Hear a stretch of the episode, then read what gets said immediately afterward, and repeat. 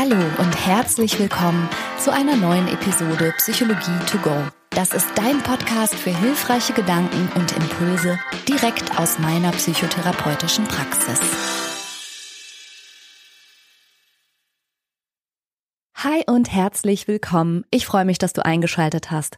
Mein Name ist Franka Ceruti. Ich bin Psychotherapeutin und in dieser Podcast-Episode heute sprechen wir mal wieder über das Thema Angst. Und ich sag mal wieder, weil natürlich Angst in einem Psychologie-Podcast ein Thema ist, das immer und immer mal wieder vorkommt und auch wirklich häufig nachgefragt wird bei mir in E-Mails oder in Nachrichten. Und das hängt damit zusammen, ich weiß nicht, ob du das wusstest, dass Angststörungen tatsächlich weltweit die größte Gruppe von psychischen Erkrankungen darstellen. Also die häufigste psychische Erkrankung ist eine Form von Angststörung. Es gibt sehr verschiedene Angststörungen.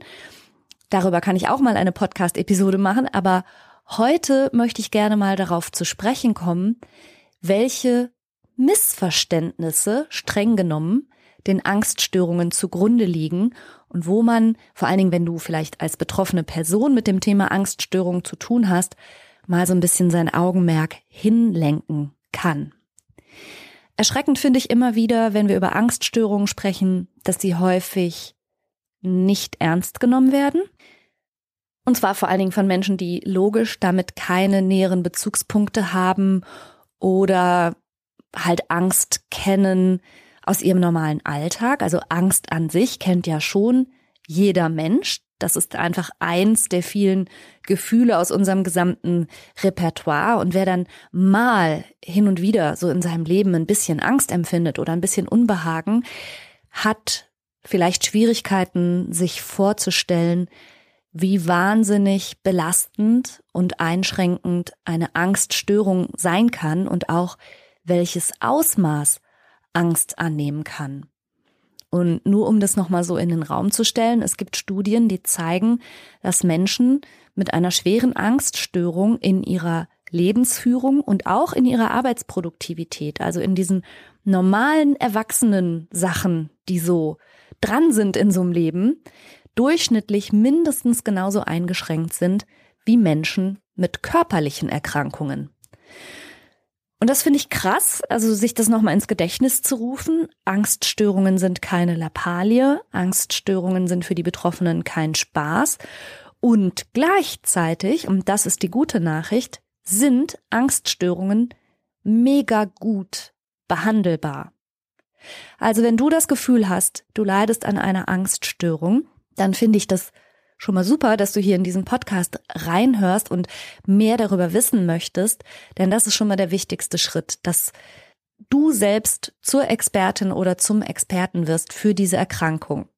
Gleichzeitig, und ich möchte jetzt hier bewusst mal den Finger in die Wunde legen, gehört natürlich für Menschen mit Angststörungen auch ganz doll die Vermeidung dazu. Das heißt, Menschen, die eine Angststörung haben, möchten, das ist ja logisch, dieses unangenehme Gefühl nicht haben.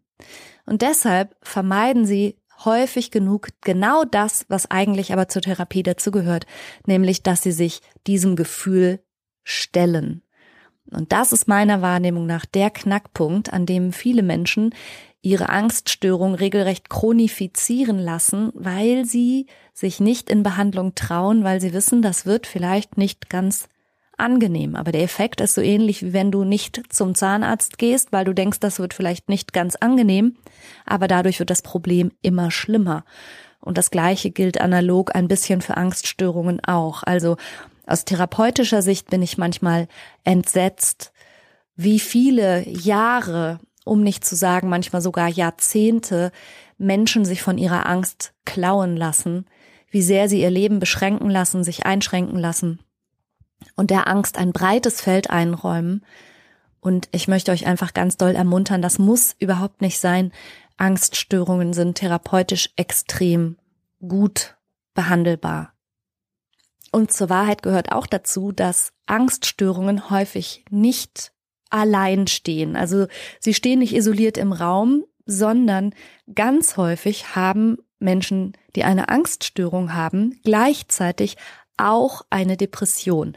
Also manchmal kommt die Depression sozusagen hinterher, weil einem die beschränkte Lebensweise und die anhaltende Anspannung vielleicht, die man durch die Angst empfindet, letztlich auch sich auf die Stimmung legt. Oder umgekehrt Menschen mit einer depressiven Störung, die sich dadurch viel isolieren, zurückziehen, viel grübeln und Sorgen wälzen können, auch im Zuge dessen eine Angststörung entwickeln. Das heißt, Angst und Depression geht häufig zusammen. Und was wir aus der Forschung auch wissen, Angst und Alkoholabhängigkeit oder Tablettenabhängigkeit geht ebenfalls häufig zusammen. Und auch das ist nachvollziehbar, dass Menschen, die sich selber als unruhig, als ängstlich, als nicht so mutig empfinden, leider im Sinne einer Selbstmedikation häufig zu Substanzen greifen, von denen sie sich Entlastung oder Unterstützung erhoffen und dadurch laden sie sich aber tragischerweise oft genug noch ein zweites Problem ein, nämlich dann eine Abhängigkeitserkrankung. Und genau aus dem Grund habe ich ein Buch geschrieben, das sich mit diesen drei Störungen, also Angst, Depression und Alkoholabhängigkeit beschäftigt, nicht nur weil die drei die drei häufigsten psychischen Erkrankungen in Deutschland sind, sondern weil sie untereinander auch so wahnsinnig häufig zusammenhängen und ineinander übergehen. Also wenn du darüber mehr wissen möchtest, dann schau gerne mal in mein Buch. Das verlinke ich in den Show Notes. Heute wollte ich gerne mal auf drei Missverständnisse zu sprechen kommen, die bei der Entwicklung von Angststörungen ganz häufig eine Rolle spielen und die dazu beitragen, dass sich überhaupt so etwas wie eine Angststörung entwickeln kann. Und wenn du magst, dann kannst du ja mal so ein bisschen hineinfühlen, ob das eine oder andere dir bekannt vorkommt oder vielleicht auch auf dich zutrifft. Also das Missverständnis Nummer eins, und das ist ja sozusagen die Grundlage einer jeden Angststörung, ist schon mal an sich das Missverständnis, das lautet, ich bin in Gefahr. Und dazu müssen wir uns vielleicht nochmal bewusst machen, dass ja Angst als normal menschliches Gefühl und nicht, nicht übrigens nur menschliches Gefühl, alle Lebewesen können Angst empfinden. Angst ist das Gefühl, das Flucht initiieren soll. Also es ist ein sehr starkes, sehr unmissverständliches Gefühl und es ist eins, das unseren ganzen Körper augenblicklich mobilisiert zur Flucht. Also wenn uns etwas gefährlich vorkommt, wenn uns etwas erschreckt, also wenn uns etwas starke Angst einjagt, dann ist das einfach ein Überlebensmechanismus, dass wir sofort Schutz suchen, den Rücktritt antreten und unser gesamter Organismus auch sehr schnell und sehr heftig geflutet wird von den entsprechenden chemischen Botenstoffen, die wir brauchen, um unsere Muskulatur sehr stark zu durchbluten.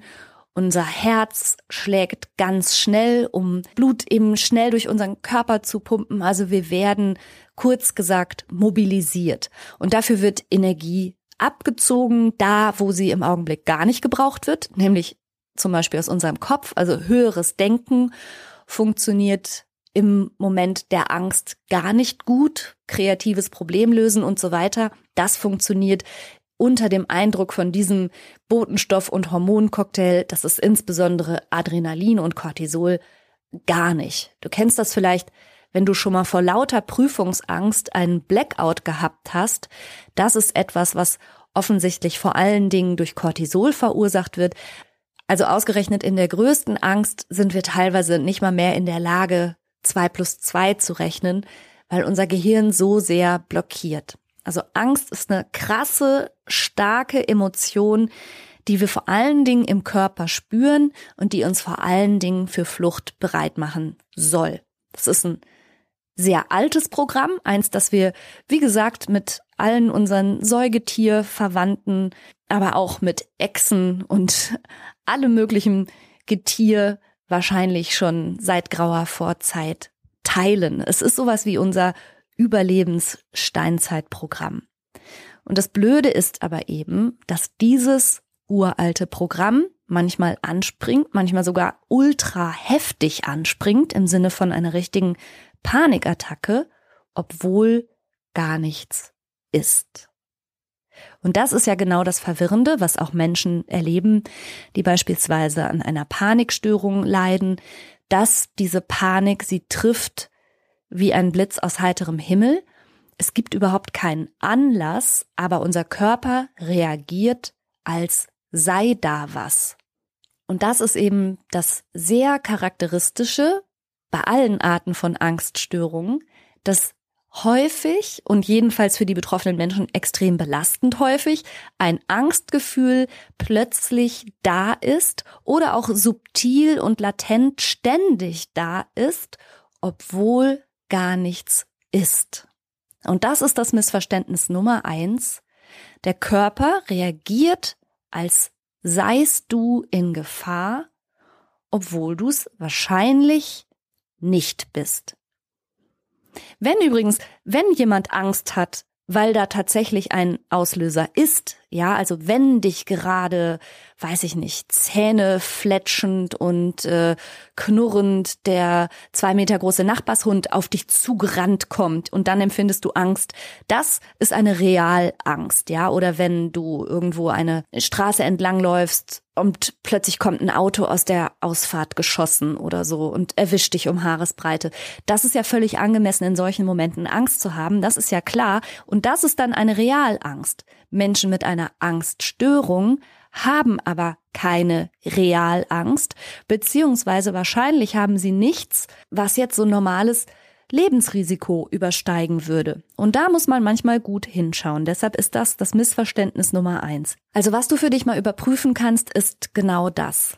Normales Lebensrisiko. Dem sind wir alle ständig seit dem Moment unserer Geburt ausgesetzt. Normales Lebensrisiko bedeutet, dass wir in Kauf nehmen, dass immer irgendwas passieren kann, das ist ja auch klar. Auch unvorhergesehene Dinge passieren. Gerade unvorhergesehene Dinge passieren. Und das gehört eben zum normalen Lebensrisiko dazu, ist aber bereits ein Umstand, der zum Beispiel Menschen mit Angststörungen schon schwer aushaltbar erscheint. Und sie reagieren bereits auf dieses theoretisch mögliche Risiko mit einer realen Ausschüttung eben von Stresshormonen. Und das ist ein Problem. Und vielleicht kannst du an dieser Stelle für dich, wenn du das nächste Mal Angst empfindest, einen sogenannten Faktencheck machen und dich selber fragen, bin ich wirklich gerade in Gefahr?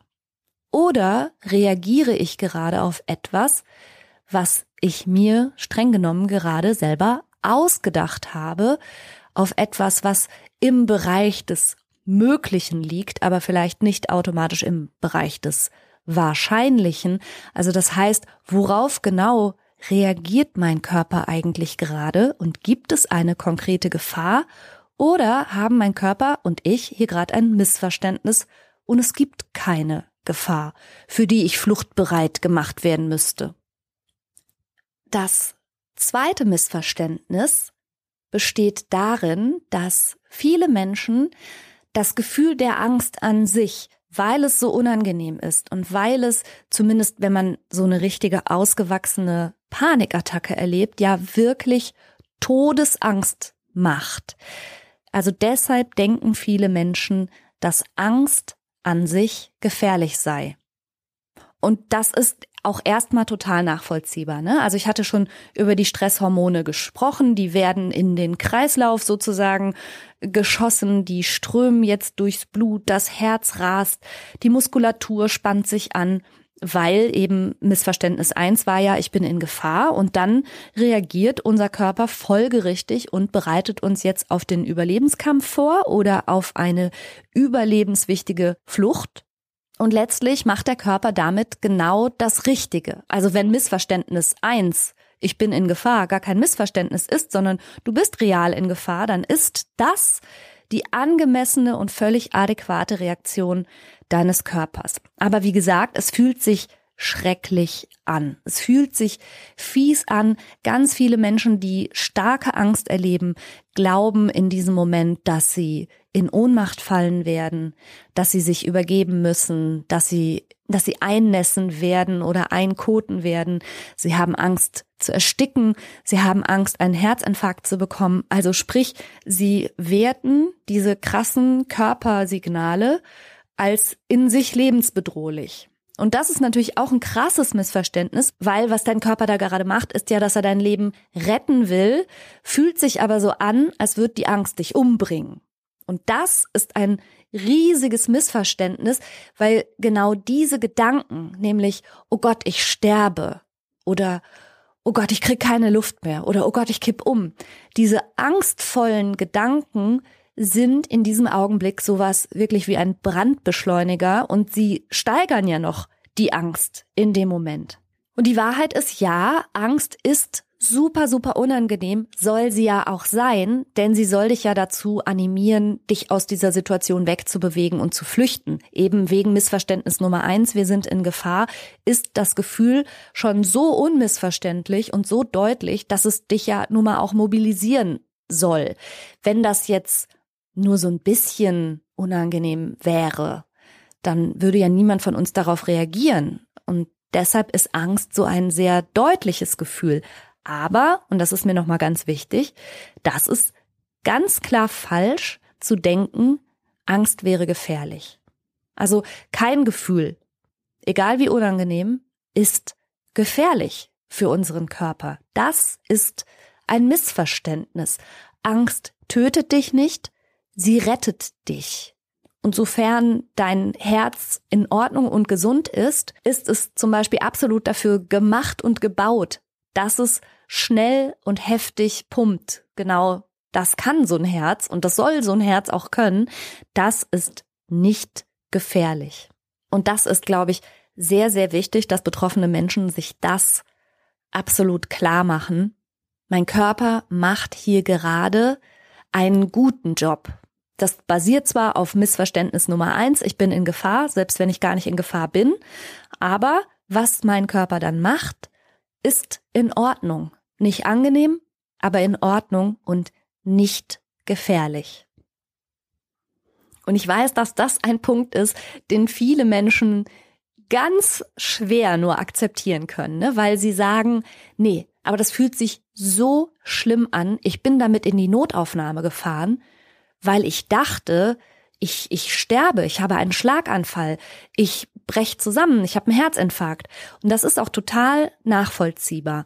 Und das ist auch, gerade wenn man das zum ersten Mal erlebt, absolut erschreckend, zu was die Psyche letztlich in der Lage ist. Und man kann es auch wirklich schwer unterscheiden. Und wenn man das zum ersten Mal erlebt, ist es auch sehr nachvollziehbar, dass Menschen das erstmal medizinisch abklären lassen.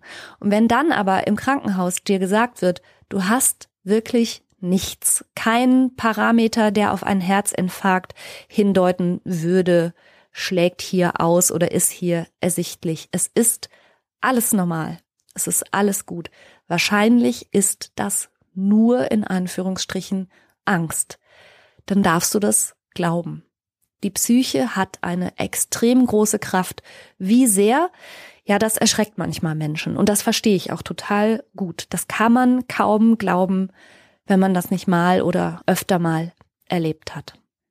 Ja, und das Missverständnis Nummer drei, das lautet so ungefähr, dass manchmal Menschen sagen, na, wenn ich aber doch so ein krasses Gefühl habe, wenn ich Angst empfinde, dann muss da doch auch irgendwas Ängstigendes sein. Also das passt nochmal zu dem Missverständnis Nummer eins, wo dein Körper denkt, du bist in Gefahr. Das Missverständnis Nummer zwei war, Angst an sich ist gefährlich und Missverständnis Nummer drei knüpft wieder an eins an. Also wenn ich doch Angst empfinde, zum Beispiel auf einem hohen Turm, dann bedeutet das, dass da auch was Ängstigendes ist. Und das ist eben auch häufig ein Missverständnis. Wir nennen das Phänomen in der Psychologie emotionale Beweisführung. Emotionale Beweisführung bedeutet, dass im Grunde Menschen ihre eigene Emotion, die sie gerade spüren und dann benennen, als Beweis heranziehen, dass auch etwas entsprechendes los gewesen sein muss. Mm, du kennst das vielleicht aus, aus Streitigkeiten, wo es irgendwie ein Missverständnis gab. Jemand hat dich falsch verstanden und ist jetzt super sauer. Und du bist dir sehr sicher, dass du nichts dergleichen gesagt und gemeint hast.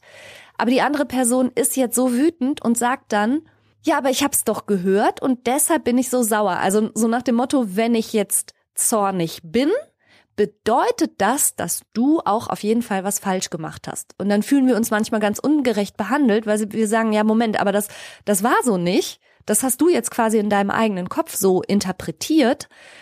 Und daran, finde ich, kann man diese emotionale Beweisführung ganz gut erkennen. Ne? Also gekränkt zu sein heißt eben nicht automatisch, dass man wirklich gekränkt wurde, weil gar keine Kränkungsabsicht von irgendjemandem bestand, sondern man hat es im eigenen Kopf als Kränkung verarbeitet und empfindet auch ein Gefühl von Kränkung.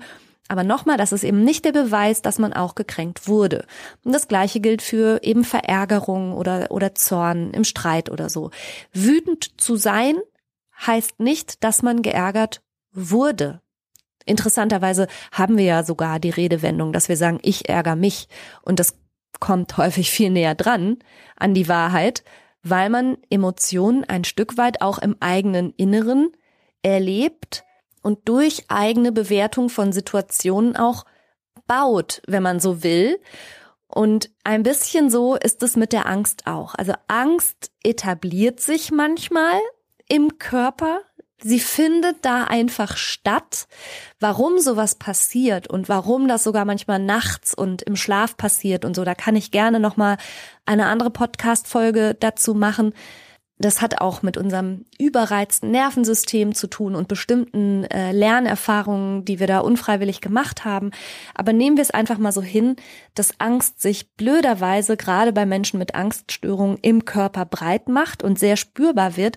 Das bedeutet aber nicht, dass da dann auch dementsprechend was Ängstigendes ist. Also eine Spinne ist ja nicht gefährlich, nur weil du Angst vor ihr hast.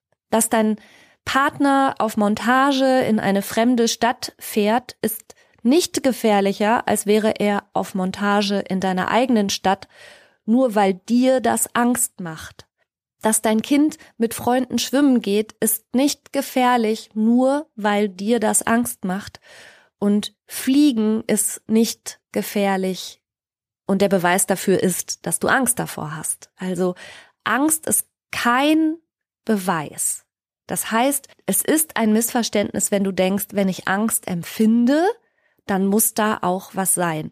Und das ist wichtig, sich das bewusst zu machen, weil ganz viele Menschen tatsächlich Angst verwechseln mit so etwas wie Bauchgefühl.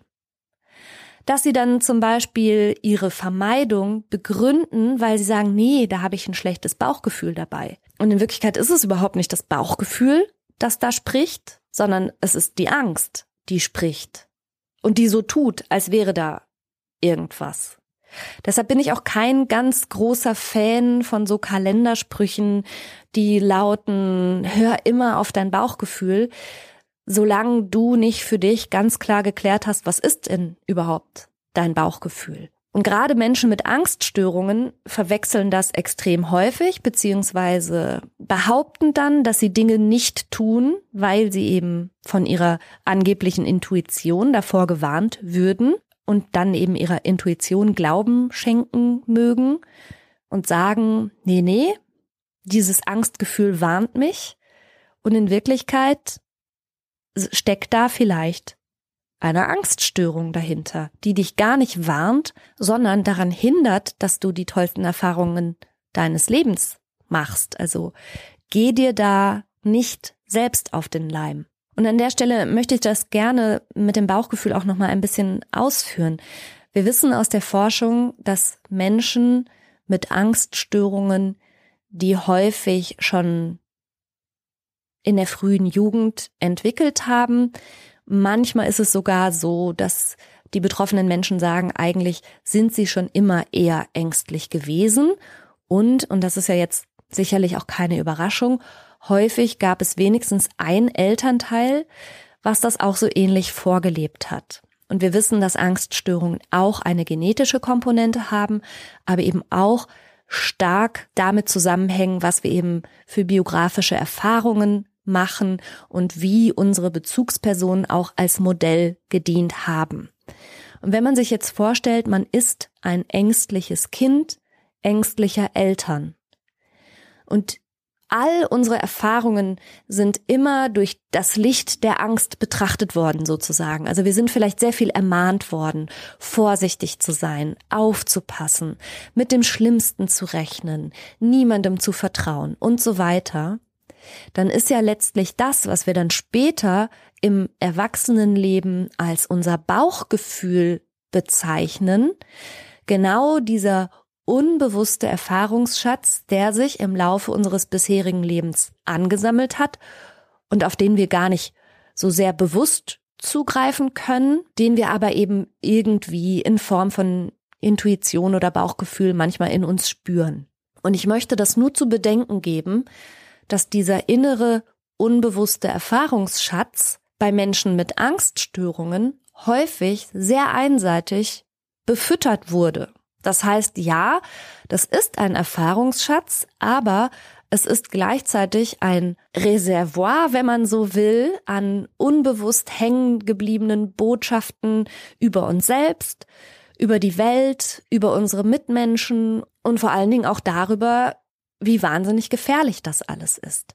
Und deshalb bin ich immer ganz misstrauisch, wenn Menschen ganz viel über ihr Bauchgefühl begründen, weil ich denke, hm, Vielleicht verstehen wir da was anderes drunter, aber ich finde, es lohnt sich immer dahin zu gucken, ja, gut, was soll Bauchgefühl überhaupt sein?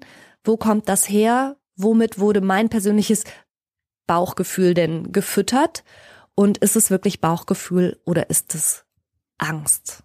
Also ich hoffe, ich habe das jetzt einigermaßen verständlich ausgedrückt, was da so mein, mein Misstrauen dahingehend ist. Das heißt nicht, dass ich nicht an Bauchgefühl auch glaube. Also ich kenne das schon auch, sowohl von Patientinnen als auch von mir selber natürlich, dass man bei Menschen manchmal automatisch gar nicht genauer benennen kann, aber man hat irgendwie ein schlechtes Gefühl oder man guckt sich eine Wohnung an und die findet man eigentlich irgendwie schön, aber irgendwas, wo man den Finger nicht drauflegen kann, stört ein und hinterher erfährt man, ja, die Wohnung war total verschimmelt oder die Nachbarn waren blöd oder so. Also ich glaube da schon dran, dass es so sehr subtile Hinweisreize gibt, auf die wir in der Lage sind zu reagieren ohne sie genauer benennen zu können. Also wirklich im besten Sinne, dass unser Unbewusstes uns warnt, weil es Zeichen verarbeitet, die wir gar nicht mit unserem Bewusstsein erfassen können. Das schon.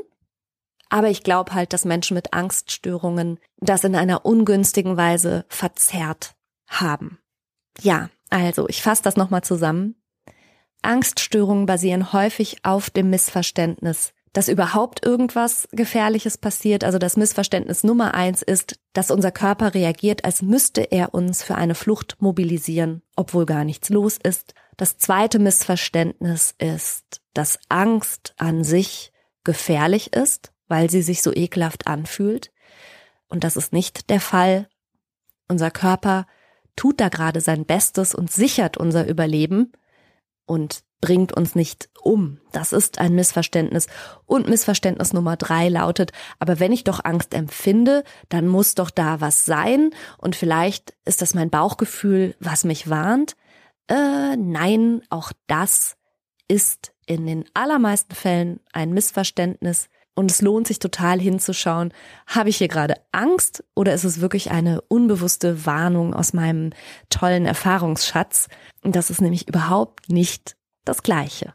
Mm, wenn dir einiges davon jetzt irgendwie bekannt vorkommen sollte, wie gesagt, schau gerne mal in mein Buch. Da findest du auch Checklisten zur Selbsteinschätzung. Es gibt nämlich verschiedene Arten von Angststörungen. Auch das ist vielen Leuten gar nicht so bewusst dass es ganz unterschiedliche Ausprägungen von Angst, aber eben auch unterschiedliche Arten von Angst gibt und die auch ein bisschen andere Therapieformen brauchen. Und ich freue mich, wenn wir darüber bei Instagram auch noch ein bisschen ins Gespräch kommen können.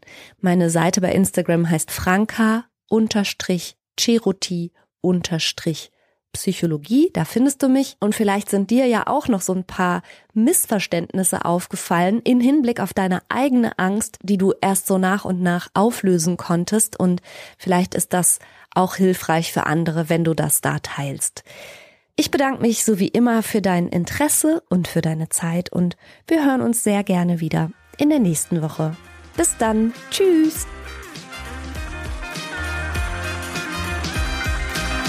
Das war's für heute. Ich hoffe, du konntest eine Menge frischer Gedanken für dich mitnehmen.